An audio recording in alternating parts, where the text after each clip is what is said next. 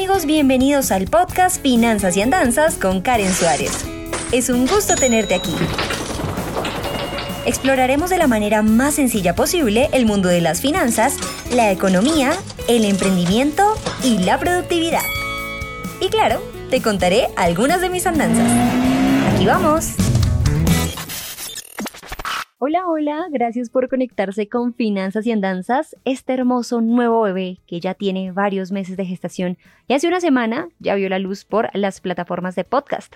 Siempre en mis redes he hablado de finanzas personales, inversiones, economía y emprendimiento y he leído muchísimos comentarios que de alguna manera expresan que el ahorro no es suficiente, que el ahorro es demasiado básico, que hay mejores consejos A, B, C.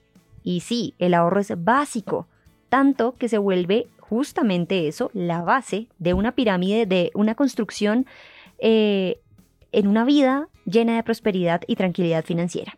En realidad, el ahorro es básico, es elemental. Casi que uno podría decir, por favor, ¿no hay otro consejo financiero?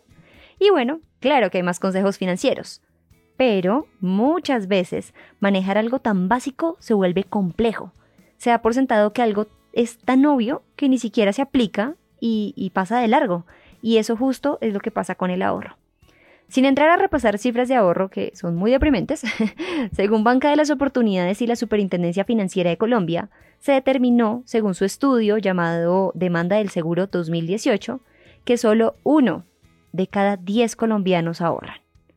Preguntémonos entonces si el ahorro es así de basic bitch, que nadie lo hace. si es tan básico, porque nadie está ahorrando? Y es porque no sabemos cómo ahorrar, no sabemos para qué ahorrar y no entendemos la importancia. Creo que, y, es muy triste, lo, lo entendimos después de esta pandemia. Yo hoy quiero exponer un ejemplo que de alguna manera muestra la importancia del ahorro. No relacionado a finanzas personales, creo que eso ha quedado más que claro con esta situación que estamos viviendo, sino como emprendedores. Hay muchas, muchas razones por las cuales las personas emprenden. Una de ellas es porque sienten genuinamente un deseo de crecimiento de una idea y quieren llevarla a cabo. Otros por necesidad, eso no se niega, y también por convicción. Una convicción pura y dura de un estilo de vida diferente. No mejor o peor, sino diferente.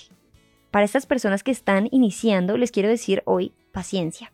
Salir corriendo de lo que estemos para emprender tiene lo emocionante como peligroso. El ahorro es recomendado para emprendedores que vayan a empezar no para sostener el negocio, sino para sostenerse a ellos mismos, que son su primer empleado y que son la columna vertebral de un negocio naciente.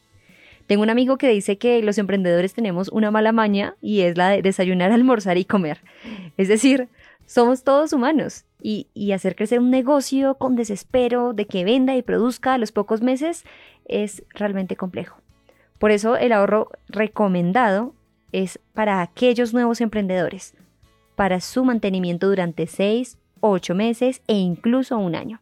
Esto permitirá que eh, las personas que están iniciando pues se sientan tranquilas de desarrollar el negocio al ritmo que debe ir, que despegue de manera natural y que no se estropee la naturaleza del negocio, que las relaciones comerciales se maduren, que no tenga que, que venderse otras cosas aparte del negocio sino que realmente tenga un flujo y se desarrolle de manera natural con lo que el emprendedor tenía en su cabeza.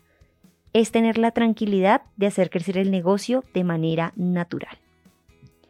Ahora, si es necesario quedarse un tiempo más en el trabajo, será una jugada inteligente, con el compromiso claro de salir allí y cumplir el sueño que se tiene. O si es necesario, ser un poquito restrictivo durante algún tiempo para poder ver crecer la empresa sin austeridad. Esa también es una gran idea. Pero al final de todo esto, lo que tenemos que saber es que tenemos que sostenernos primero a nosotros mismos. Esto va a evitar que corramos, que nos angustiemos y que al final tiremos la toalla con nuestro emprendimiento a los tres o cuatro meses de que no haya funcionado, porque las grandes ideas toman una maduración mayor a ese tiempo. Hasta aquí este capítulo de podcast. A todos, gracias por conectarse con Finanzas y Andanzas.